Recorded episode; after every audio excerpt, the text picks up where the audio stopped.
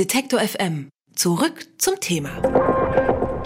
N99 hier nach wie vor. Und unser nächster Gast, der kommt aus der Schweiz und er brennt förmlich für die Literatur- und Kulturszene, wenn man das so sagen kann. Er organisiert und moderiert Literaturveranstaltungen, beispielsweise auf den Solothurner Literaturtagen. Und ich hoffe, ich habe das jetzt richtig ausgesprochen.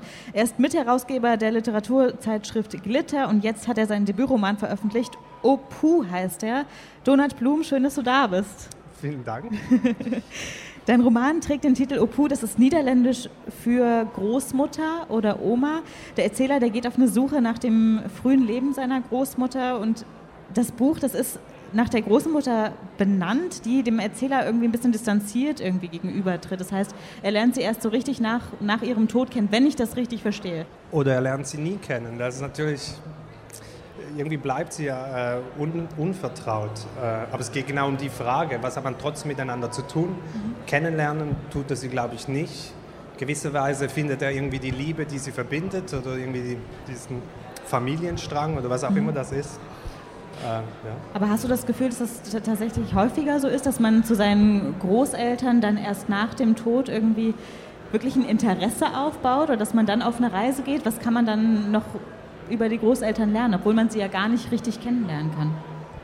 Naja, also jetzt direkt hier im Buch geht es ja vor allem auch darum, was, was sie mit dem Protagonisten zu tun hat und gewisserweise dann auch mit mir als Autor. Und dafür ist natürlich schon hilfreich, wenn, ähm, wenn die Person eigentlich nicht mehr da ist und man eine gewisse Distanz äh, dazu hat, dass man überhaupt so darüber nachdenken kann.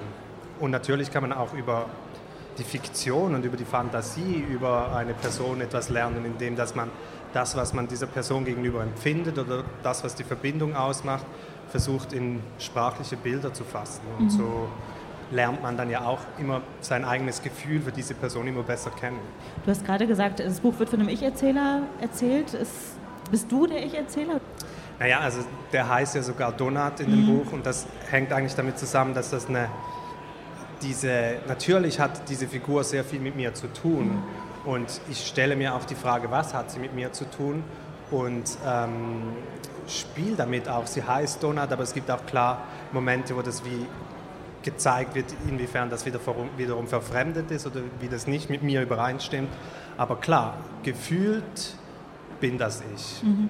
Von den Fakten her nicht. Jetzt wird wie ich gelesen habe, ja häufig darüber diskutiert, ob Opu ein queerer Roman ist oder queere Literatur. Kannst du dich damit identifizieren, dass es in diesem Zusammenhang überhaupt diskutiert wird? Ja, ich glaube, das ist ehrlich gesagt auch zentral. Ähm, man kann es nicht ausblenden, dass das aus einer Minderheitenposition und aus einer marginalisierten Perspektive geschrieben ist. Ähm, wenn man das ausblendet, dann verliert die Geschichte auch einen großen Wert. Ich glaube, dieses, wenn, das jetzt, wenn das jetzt ein heterosexueller Mann wäre, der, diese Dinge, der, der von sich als Ich spricht, seinen Namen nennt, all diese Dinge tut, dann wäre der Reiz eigentlich gar nicht da. Es hat viel damit zu tun, dass das ein schwuler Mann ist, der ähm, sich nicht versteckt, der hinsteht und sagt, ja, ich liebe und ich habe nicht einfach Sex oder ich bin nicht, in einer Rezension stand mal, äh, es gehe um Liebeleien. Nein, es geht nicht um Liebeleien, sondern äh, diese Person liebt, weil auch Schwule lieben. So. Und das ist, glaube ich, schon ein völlig anderer Diskurs. Absolut, dass man das in dem Zusammenhang sehen kann. Was ich vielmehr meine, ist, spielt es oder muss es eine Rolle spielen, dass ein Buch aus einer queeren Perspektive geschrieben ist oder dass es dann queere Literatur heißt oder ist es nicht einfach ein Buch, das äh, sich um Liebe dreht? Weißt du, was ich damit meine? Kannst du damit was anfangen, dass es tatsächlich diese Kategorie noch gibt? Naja, das ist eigentlich die Frage, willst du, also in dieser Frage steckt, wenn man das jetzt ein bisschen polemisch ausdrücken will, in dieser Frage steckt auch dieses ähm, seid, seid, nicht so laut, schreit nicht so, seid nicht so schrill, ähm, steht nicht immer hin und sagt, äh, schwule Liebe ist auch Liebe oder sowas in die mhm. Richtung. Ähm, was natürlich damit zu tun hat, dass mit einem Normalisierungsprozess, wenn der von, ein, von der Mehrheit kommt, ist es ein, eine gewisse Verdrängung und ein gewisses unter den Deckel ähm, oder unter den Deckel halten wollen. Aber die marginalisierte Position, dass das, deswegen ist es schon wichtig, dass das gewisserweise queere Literatur oder dass das, ein, dass, dass das auch queere Literatur ist. So wie man vielleicht von Migrationsliteratur sprechen würde, was sind alles immer, immer alles zwei Seiten. Aber dass man das benennt und dass man sagt, ja, da geht's, äh, da, da kommt das, kriegt eine Bühne, darum geht's, ähm, das ist schon sehr wichtig, glaube ich. Also Sichtbarkeit. Du machst das in deinem Roman ja auch sichtbar damit, dass du es eben ne, völlig offen schreibst und eben, ne, wie du eben es schon beschrieben hast.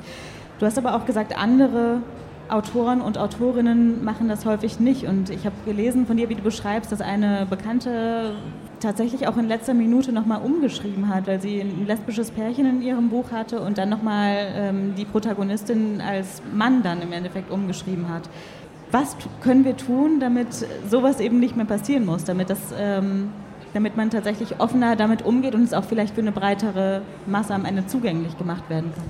Ich glaube schon, dass die Anerkennung ganz wichtig ist. Also, dass man schon nur mal diese Worte in den Mund nimmt, dass man schon nur mal sagt, das ist ein schwuler Protagonist und das ist nicht einfach ein Protagonist, dass man die Worte in den Mund nimmt, äh, es geht hier um queere Themen auch oder dass man darüber nachdenkt und auch eine, ähm, einen Umgang damit findet, auch als Mehrheitsgesellschaft oder als gesamte Gesellschaft. Also in, dem Sinn auch unsere Literaturzeitschrift Glitter, die verfolgt eigentlich auch diesen Weg, dass sie eigentlich gewisserweise auch eine Handhabung bieten will und auch irgendwie zeigen will, das kann, das, damit kann man umgehen, das ist für alle interessant. Das ist eine, das Fremde, das Unbekannte, das ist eigentlich genau das, was Literatur ausmacht. Und das ist auch, was ich anbieten kann mit einer queeren Perspektive, etwas, einen anderen Blick und der ist, ja, das ist per se interessant, so würde ich sagen. Donald Blum hat seinen Debütroman veröffentlicht. Opu heißt er, das ist niederländisch für Oma und der ist beim Ullstein Verlag erschienen, kostet 18,50 Euro. Und ich bedanke mich vielmals äh, für das Gespräch mit dir, Donat. Vielen Dank dir, danke. Unterstützen Detektor FM slash Danke.